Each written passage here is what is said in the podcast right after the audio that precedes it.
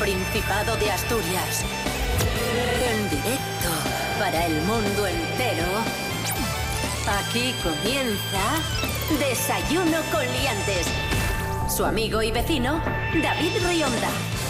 Muy buenos días, queridos amigos, queridas amigas. Feliz eh, miércoles a todos y todas. Y aquí estamos un día más en Desayuno Coliantes, sintonía de RPA, la radio autonómica de Asturias, seis y media de la mañana, con sol, con calor, adentrados en la nueva normalidad, aunque también con un poco de miedo. Comenzamos saludando a Rubén Morillo. Buenos días, Buenos Rubén días. Morillo. David Rionda, buenos días a todos. Hola.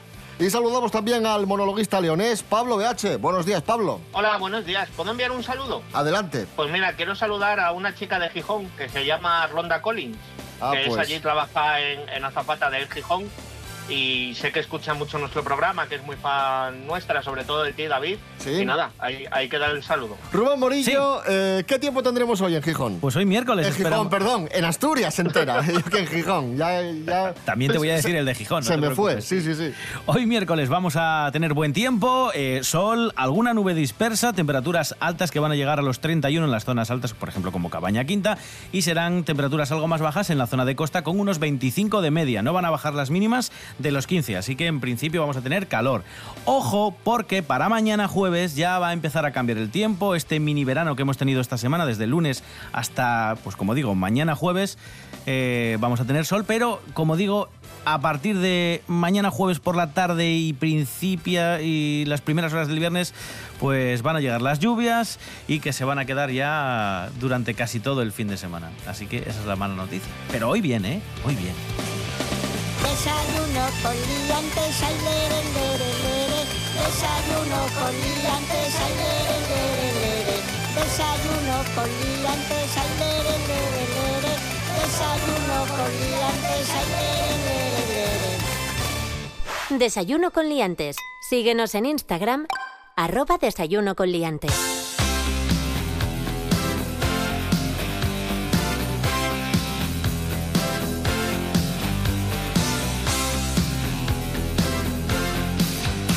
Os decíamos que, que tenemos un poco de, de miedo porque han surgido varios eh, rebrotes en, en España. Sí. Por ejemplo, en Aragón, en Canarias, Cataluña, Castilla y León, Galicia, Murcia, País Vasco. En fin, que un poco de, de precaución. Y aquí en Asturias, por ejemplo, como estos días tuvimos eh, unas jornadas de, de mucho sol, la gente se lanzó a, a salir a la playa, ¿no? ¿Qué sucedió? ¿Qué sucedió, por ejemplo, en, en San Lorenzo? Que incluso se tuvo que cerrar el acceso al principal eh, arenal. Tuvieron que recolocar a las personas y los acomodadores eh, estuvieron a destajo prácticamente todo el día para informar a la gente de que, oye, de que está muy bien ir a la playa, que está muy bien disfrutar del sol, pero que acabamos de pasar una pandemia y que hay que mantener un poco la distancia de, de seguridad. A mí, Pablo BH, yo sinceramente no quiero ser agorero, pero a mí esto me, me- me preocupa un poco, ¿eh? porque creo que la gente está muy lanzada a la calle y, y con muy poca memoria de, de lo que acaba de pasar. Además ocurre una cosa, Eh, es cierto que la playa de San Lorenzo en Gijón tiene la ventaja de que tiene los acomodadores que te buscan un sitio donde puedas guardar la distancia de seguridad, pero tiene el inconveniente que como es una playa muy céntrica, hay mucha gente que prefiere acudir porque no le lleva tiempo eh, buscar otra playa mucho más extensas, que las tenemos en Asturias. De hecho, sin ir más lejos, La Voz de Asturias, el diario, hizo una recopilación de las playas donde, aunque vayan miles y miles de personas, no va a haber problemas de distancias de seguridad porque son gigantes. Vamos a nombrar dos o tres, el playón de Vallas, que es inmensa, tenemos también la playa de Chagó, que es muy, muy, muy grande, o la playa de Vega, que son playas que, aunque vaya muchísima gente, no hay problema para guardar esa Sí, pero es que distancia la de foto, seguridad. la foto de San Lorenzo de estos días mete miedo. Ese es el problema. Que, la de San Lorenzo estaba masificada. Yo entiendo que cuesta coger el coche y tener que ir unos kilómetros buscando un sitio más amplio, pero quizás es lo más sensato si quieres sí o sí playa. Si ves que San Lorenzo está ya hasta arriba, que están cortados los accesos y que los acomodadores no dan abasto, pues busca otra alternativa.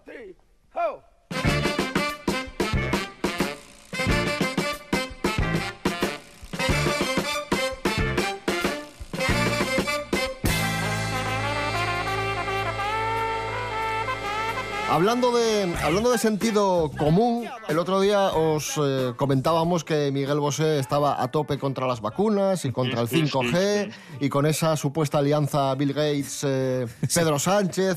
Pero claro, decíamos nosotros, hay que tener mucho cuidado porque Miguel Bosé es un personaje público con mucha repercusión y lo que diga Miguel Bosé llega a muchas personas. y, y claro, un gran poder conlleva una gran responsabilidad, ¿no? Como decía aquel.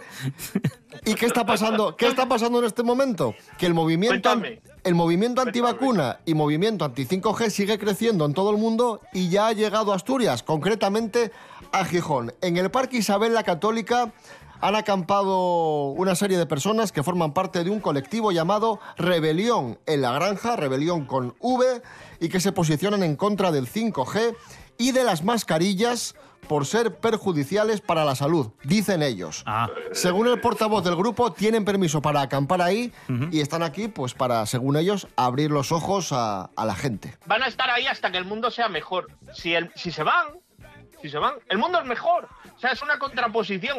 Váyanse y ya mejora el mundo. Me mola mucho lo de rebelión en la granja con V, porque bueno, ya demuestra, claro, es que es las vacunas y pues no sé. No lo sé, la verdad es que a mí los antivacunas es un grupo de gente que, que me parece que pone en peligro a mucha gente, que es una forma de pensar y que bueno, me parece que necesitan más información, necesitan dejar de, de negar la mayor y bueno, mirad lo que ha pasado, es lo que dice todo el mundo, mirad lo que está pasando en el mundo eh, por un virus que no tiene una vacuna, solo una. claro. O sea, imaginaros si no vacunáramos a la gente de nada. Pues bueno, pues ala, mucha suerte a los que están en Parque Isabel la Católica. Isabel la Católica es una persona que esta gente que no le caía muy bien era de desterrarles.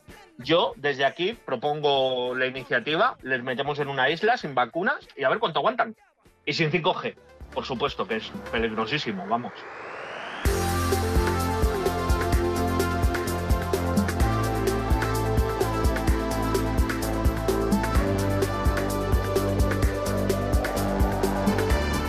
El 5G, el Internet, seguimos hablando de, de tecnología, pero con una noticia positiva. Esta noticia no nos enfada, esta noticia nos, nos gusta.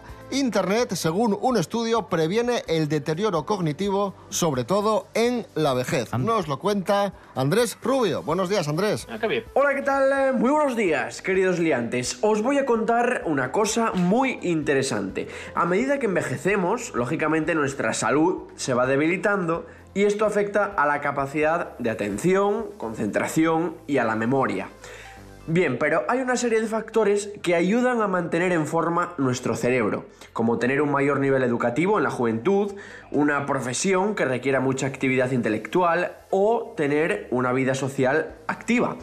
Pero, además de todo esto, está demostrado que el uso de Internet en la vejez provoca una mejor salud cognitiva. Eso sí, hay una diferencia por sexos. Según los expertos, los hombres salen en este sentido más beneficiados que las mujeres. Según varios estudios, esto puede ser porque los hombres mayores usan más dispositivos y lo hacen para actividades más variadas, como la búsqueda de información, mientras que las mujeres suelen utilizar Internet para comunicarse con amigos y familiares. Un abrazo, sed felices.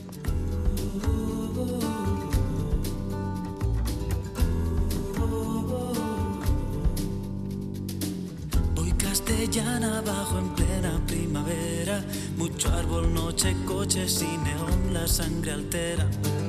Dejo atrás castelar, me ciegan las esferas de tías que eran tíos, aunque ya no lo parezca. Una es más solitaria mostrando sus tetas y hay un palpable riesgo en toda cosa que maneja.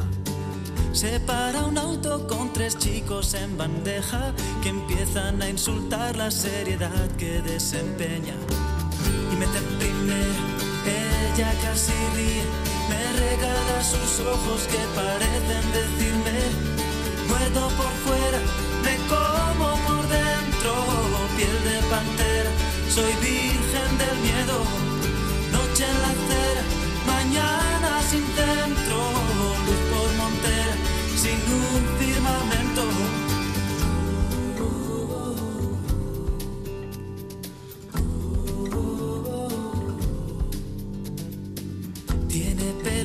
que quien pasa más vergüenza tenga que combinarla con el frío y con la entrega.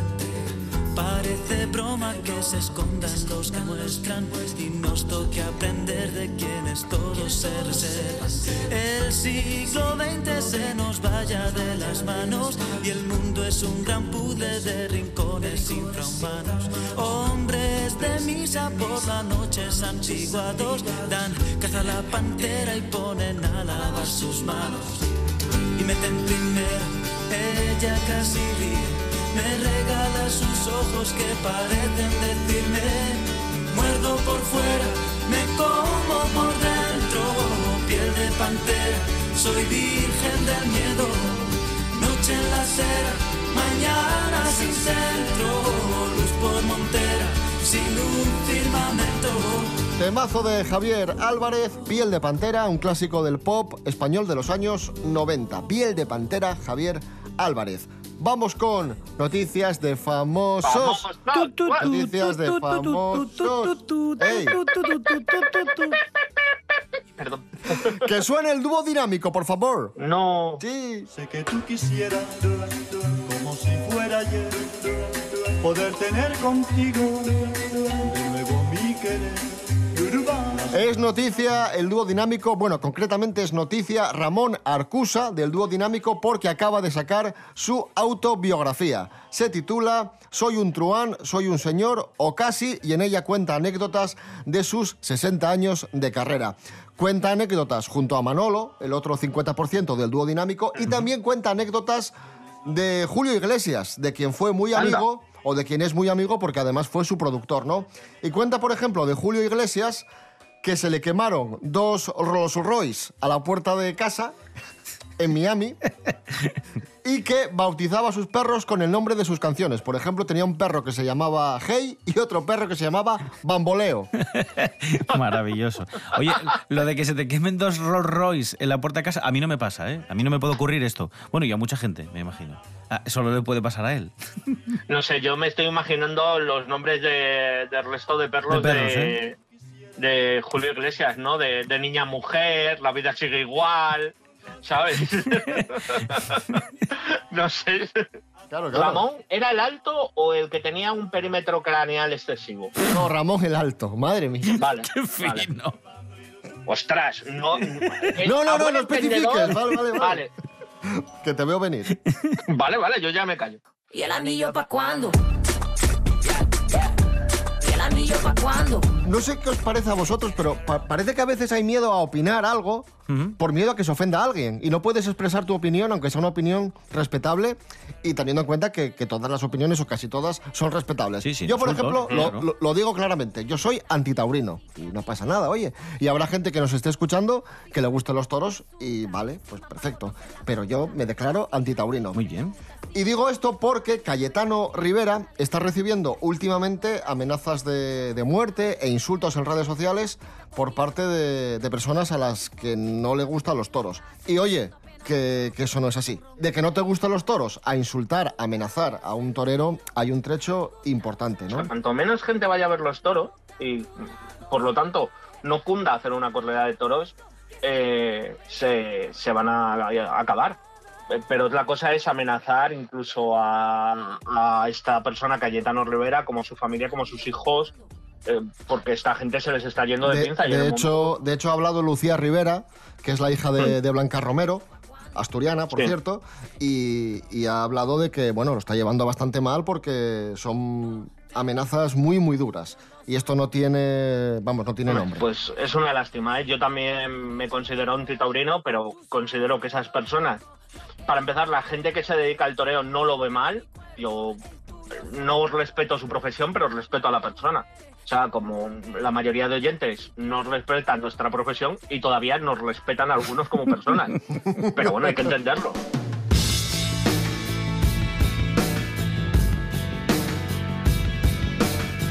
Continuamos hablando de famosos, vamos con las Paula News de Paula Echevarría, de nuestra asturiana más internacional, que además la noticia de hoy tiene que ver con Asturias. Asturiana y tiene que ver con Asturias. Jorge. Aldeitu, buenos días. Muy buenas liantes. Hoy las Paula News traen una mala noticia para Paula Echevarría porque cierra en Asturias uno de sus restaurantes favoritos. Así lo ha comunicado Casa Sandalio, el mesón de Perlora, eh, en un comunicado de Facebook donde la foto pone hasta siempre. Y dice, estimados clientes, amigos y vecinos, esta publicación es una de las más difíciles de redactar y es porque queremos comunicaros que Casa Sandalio cierra sus puertas de manera definitiva. Fue una decisión muy pensada y meditada, pero la vida son etapas. Llevaban 34 años en activo, la verdad que han dado momentazos, comidas y, momentos memorables. Y seguro que Paula Echevarría lo echa mucho de menos porque era uno de los restaurantes a los que acudía muy a menudo. Por ejemplo, allí celebró Paula Echevarría su cumpleaños número 40 y muchas veces compartía menús, platos. Bueno, a Paula Echevarría le encantaba y encima le quedaba muy cerquita de casa. Ese sandalio sigue redactando en este comunicado que no pudieron tener mejores clientes y repartidores, que se convirtieron en familia, que para ellos es muy difícil decir adiós, cerrar una puerta tan grande y querida. De momento Paula Echevarría no se ha pronunciado en sus redes sociales, seguro que cuando se entere de la noticia algo dirá o algo comentará, porque sin duda era uno de los placeres que tenía Paula cuando volvía a Candás. Un saludo, liantes.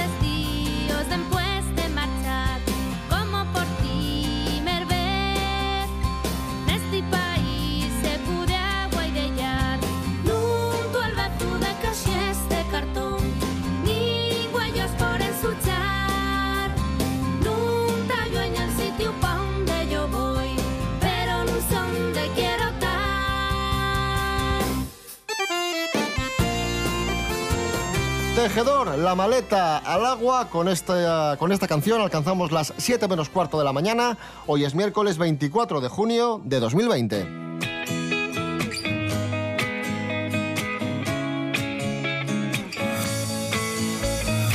¿Recordáis el caso del ECEOMO, el ECEOMO de Borja, no? ¿Cómo olvidarlo? Hombre, Madre por mía. favor. Aquella paisanina que cogió pobre, el ECEOMO, pobrecina. lo pintó encima y lo dejó hecho un Cristo, nunca mejor dicho. Verdad, verdad. El Madre mejor retrato de Paquirrín que se ha hecho nunca. Pues atención amigos, amigas, porque tenemos nuevo ECEOMO en España. Sí, sí. Y esto nos lo tomamos a, a risa, pero la verdad que, que es bastante triste. Rubén Morillo, cuéntanos, ¿qué ha pasado? Sí, bueno, ha vuelto a suceder. Un restaurador ha realizado un más que discutible trabajo con uno de los retratos de la Inmaculada de Murillo. Murillo. Y bueno, pues eh, ha convertido el rostro de esta Virgen en el nuevo Eceomo, ¿vale? Para que os hagáis una idea. Es que es un desastre, es una caricatura. Resulta que había un coleccionista privado de Valencia que encargó la tarea de restaurar esta pintura a un restaurador de muebles, que ya que yo ya veo fisuras. Hombre, para Ah. restaurar una pintura, quizás un restaurador de muebles no es la persona indicada, Un pero bueno. Ojo, va- es que vamos a ir recopilando datos porque esto mete miedo. Cuadro de Murillo, ¿Sí? que no es un cuadro que pintó cualquiera. No. Y No, un, no, no, restau- vamos. un restaurador de muebles, Claro. con la cantidad de gente que hay que se dedica a esto. Bueno, bueno, bueno. A ver, y diréis, ¿y por qué eligió un restaurador de muebles? Porque me imagino que pediría presupuestos y restaurar una pintura tiene que ser un restaurador artístico muy minucioso, que lleva un trabajo, bueno, eh, eh, y me imagino que será muy caro. El restaurador de muebles le hacía una oferta y por 1.200 euros se, se lo iba a dejar, vamos, chupi. ¿Qué pasa? Lo intentó dos veces, o sea que no solo intentó hacer un apaño una vez, sino que lo intentó por dos veces y al final lo que quedó fue un churro. Un churro que yo creo que es hasta incluso peor que el Eceomo de Borja. ¿Vale? O sea, porque todavía el Eceomo de Borja mantenía alguno de los rasgos, eh, colores muy pastel, muy de niño todo, pero es que en este caso es como el cuadro cuando en la película de Johnny English, en este caso, bueno, el personaje eh, pintan el cuadro, que es un desastre. Es que parece una caricatura en este caso. Yo creo que es peor que el, que el Eceomo de Borja, ¿eh?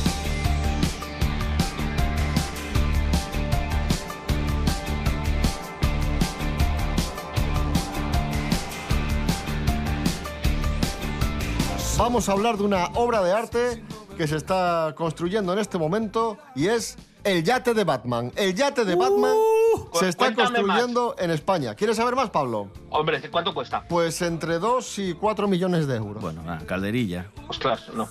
Un vehículo de lujo que se está Sí, construyendo en este momento en una, en nave de Alicante. Esto es maravilloso. Participan en este proyecto los ingenieros navales Nerea Pérez y Antonio Claros. Bravo por los Hombre, dos. Sí, sí. Bravo por los dos. Pues es un, un- un vehículo espectacular pues que recuerda a un, a un vehículo de Batman. Sí, sí, no, no. Con sus recu- alerones Recuerda, y sus no, cosas. es exactamente igual. Utiliza el mismo tipo de diseño. Yo he visto las fotografías y la verdad que parece cualquier, chulo. ah, cal- cualquier nave que, que pudiera llevar Batman. Yo quiero ya que le pongan el motor de un SEAT, por ejemplo, y que hagan el, el coche. Porque eso sí que tiene que molar. O sea, ves alerones tuning por ahí por la calle que pff, son horrorosos, pero, pero si fuesen, por ejemplo, los del coche de Batman, yo estaría encantado.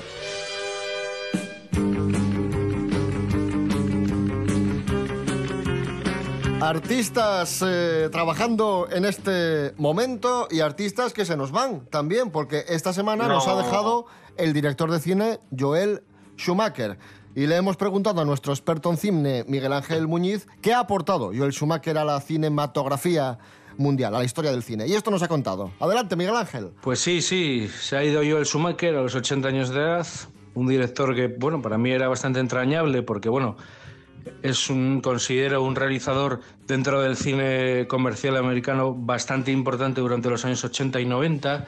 Estamos hablando de alguien que ha hecho películas como Jóvenes Ocultos, San Elmo Punto de Encuentro, Línea Mortal, Un Día de Furia, El Cliente, Tiempo de Matar, Batman Forever, por desgracia también Batman y Robin, pero que luego ha hecho, por ejemplo, Última Llamada, Tigerlands, en fin, eh, por supuesto también tiene unos cuantos bodrios. A ver, todo el mundo tiene de vez en cuando sus, sus atropellos, ¿no? Y bueno, era un hombre que quizá no tenía tampoco una pátina muy de autor, pero sí que es verdad que analizando su filmografía, pues parece que un poco el tema de, los jóvenes, ¿no? de, las relaciones entre la juventud y la adolescencia, ese tipo de temas, parece que le importaban bastante porque una gran parte de sus películas giraban en torno a estos temas, ¿no?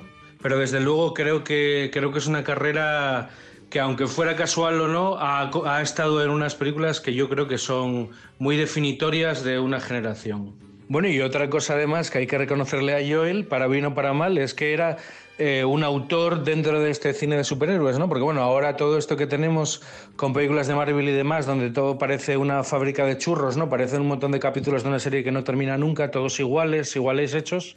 Y bueno, acordaros de cómo empezaba Batman y Robin, ¿no? ¿En qué otra película de superhéroes después del título ya aparece un plano de el culo del protagonista, el culo de Batman, el culo de Robin, los genitales de Batman, los genitales de Robin, los batpezones de Batman, los batpezones de Robin? A ver, sí que es verdad que, que puedes decir, bueno, se nota que se nota que Joel Schumacher tenía ahí su, su impronta homosexual en su película de Batman y Robin, que además contribuyó a hacerlo más homoerótico de lo que eran las películas de Tim Burton.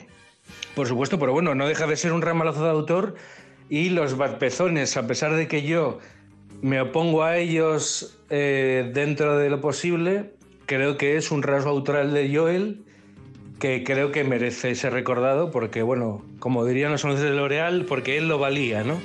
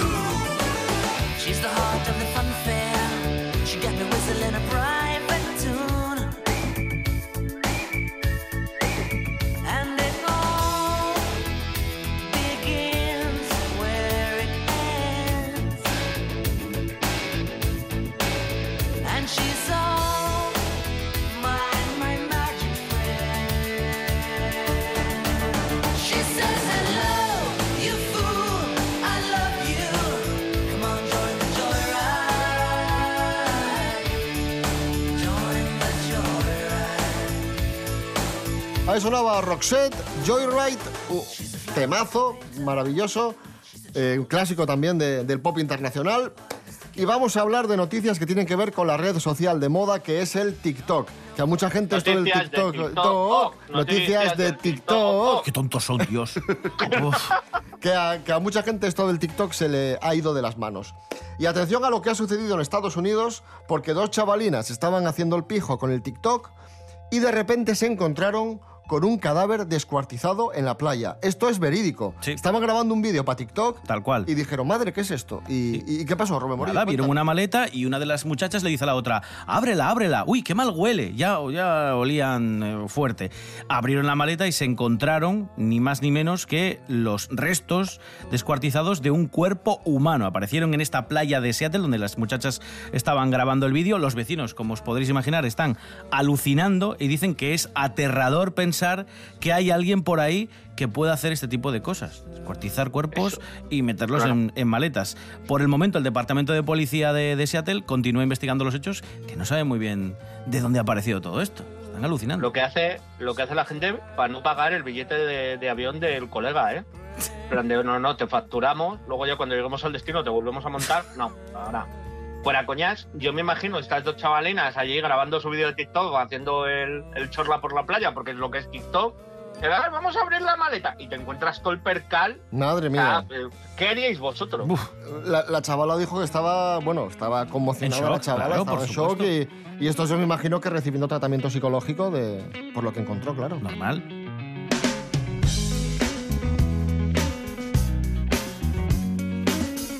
Otra noticia que tiene que ver con el TikTok. Han despedido a un futbolista por hacer el pijo con el TikTok.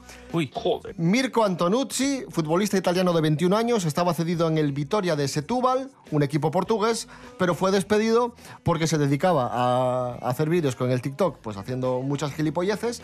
Y, y dijo el director deportivo, no puede ser. El último vídeo, el que ya les enfadó del todo, fue un vídeo en el que, A que ver, grabó tras la derrota ante el, ante el Boavista. El equipo había perdido y este, pues, le, le dio igual y se puso ahí a Hacer el pijo. a hacer el pijo. Madre. Y dijo el director deportivo, eres futbolista, pero tienes que ser futbolista a las 24 horas del día porque representas al club y no puedes estar haciendo estas cosas. Es que cada uno por ahí suelto que, que es para hacérselo mirar, ¿eh? Es para hacérselo mirar. TikTok se ha vuelto muy de moda y hay gente que hace cosas muy divertidas y, y luego hay mucho pijo. Eh, hay gente que hace, estoy de acuerdo totalmente, porque hay gente que hace cosas muy creativas y que, que presta mucho verlas, pero claro, también cansa mucho cuando ves a 150 personas haciendo lo mismo con el mismo audio, ¿no? Y hablando igual. Sí. Porque estoy de hola mis amores. Les Hola, vengo a- amores. ¡Oh! ¡Oh! Yo erradicaba el sonido en este tipo de vídeos, por favor.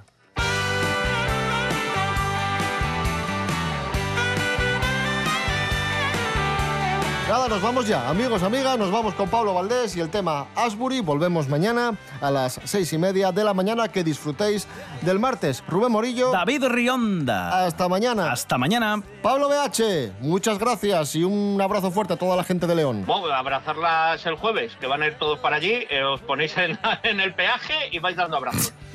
Eh, un fuerte abrazo a Asturias si os quiere y en breve a ver si puedo subir y hacemos la cena de Navidad, que la llevamos arrastrando desde Navidad.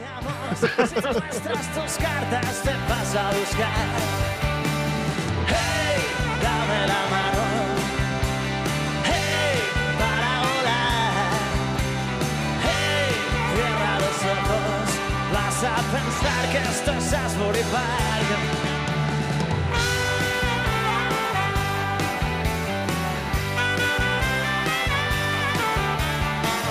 Tus labios rojos pintados, la camiseta de Babylon Ted.